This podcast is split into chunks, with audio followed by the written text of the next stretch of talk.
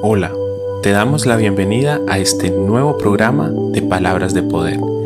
Te damos la bienvenida a este tiempo especial en la presencia de Dios, donde aprenderemos a través de su palabra, donde tendremos un encuentro íntimo con nuestro Dios, a través de su presencia y a través de lo que nos enseña. Miremos hoy qué Dios tiene preparado para nosotros en este día. Hoy llegamos al final de este devocional del libro de Primera de Juan.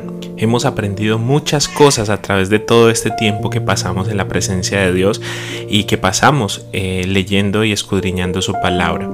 Hoy vamos a ver el versículo número 21 del capítulo 5 de este hermoso libro que dice, queridos hijos, aléjense de todo lo que pueda ocupar el lugar de Dios en el corazón. Me gusta mucho esta versión porque explica muy muy bien lo que dice este versículo.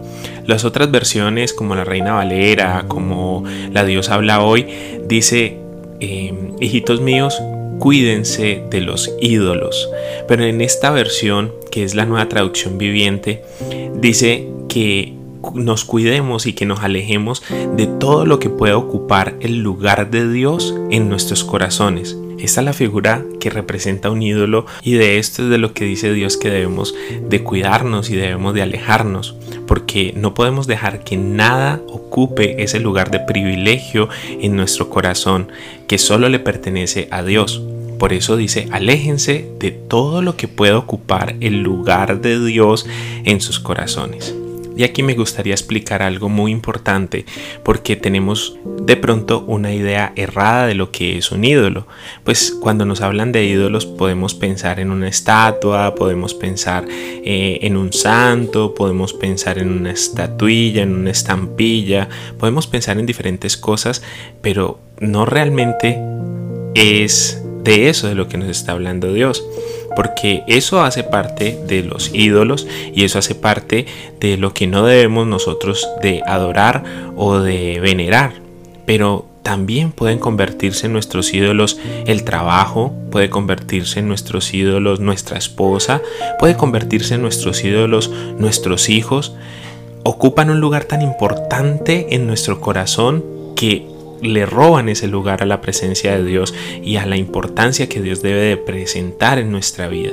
Entonces, ídolo no es solamente ese santo o es, no es solamente esa estatua hecha por manos de hombres, sino que también podemos darle ese lugar a un hobby, podemos darle ese lugar a una estrella de cine o podemos darle ese lugar a un cantante, a cualquier cosa, cualquier cosa, cualquier persona se puede convertir en nuestro ídolo. Y yo creo que em, en el mundo eso es muy normal, porque dice el ídolo del pueblo, fulanito de tal.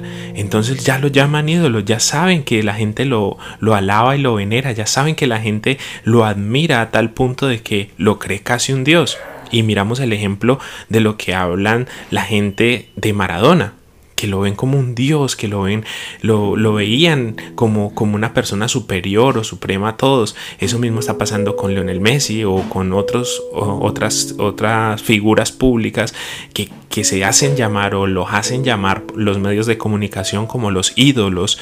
Y eso puede de verdad traer muchos problemas a nuestra vida espiritual porque estamos priorizando y dando ese lugar de privilegio a quien no lo merece y a quien no debería detenerlo, pero lo estamos haciendo porque nos estamos dejando llevar por la corriente de este mundo y no deberíamos de hacerlo así, porque fuimos llamados por Dios a que ese lugar de privilegio solamente le corresponda a Él, pues nada ni nadie puede llenar ese vacío que le corresponde a Dios. Por más que intentemos, por más que queramos, ese espacio solamente es de la medida de Dios, solamente es de la medida de nuestro Señor y Salvador. Entonces por eso no podemos pretender colocar absolutamente ni a nada ni a nadie, porque nada ni nadie podrá calzar allí perfectamente y siempre sentiremos ese vacío, siempre sentiremos esa necesidad de buscar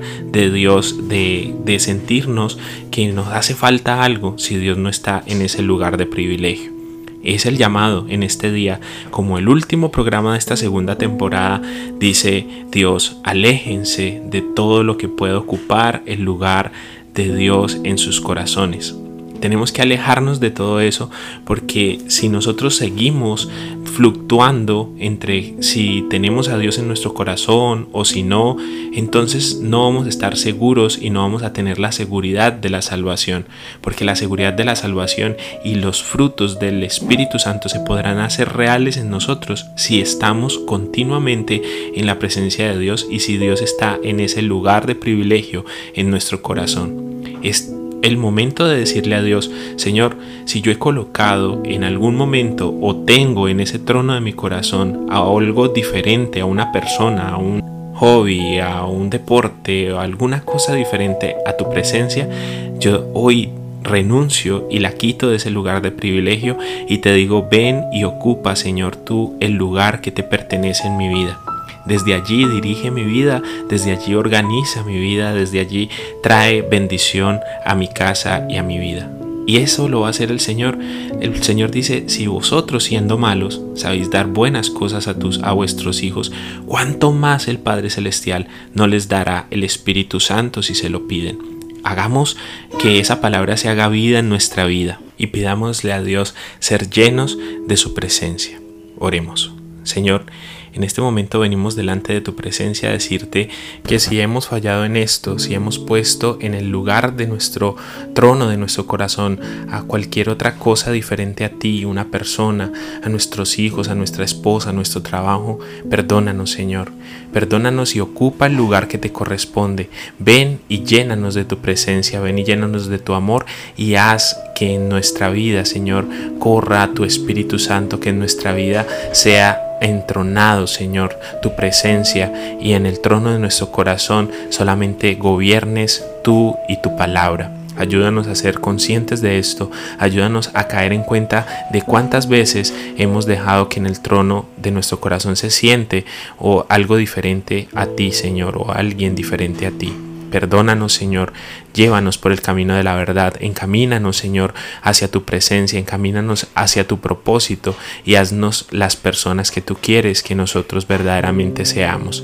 Quedamos confiados en tu palabra, en tu presencia, que harás por nosotros grandes cosas, cosas sobrenaturales y cosas sorprendentes, pero si tenemos tu presencia en nuestro corazón. Ayúdanos a ser fieles en esta palabra y ayúdanos a cumplirla a cabalidad. Te lo pedimos en el nombre poderoso de Cristo el Señor. Amén y amén.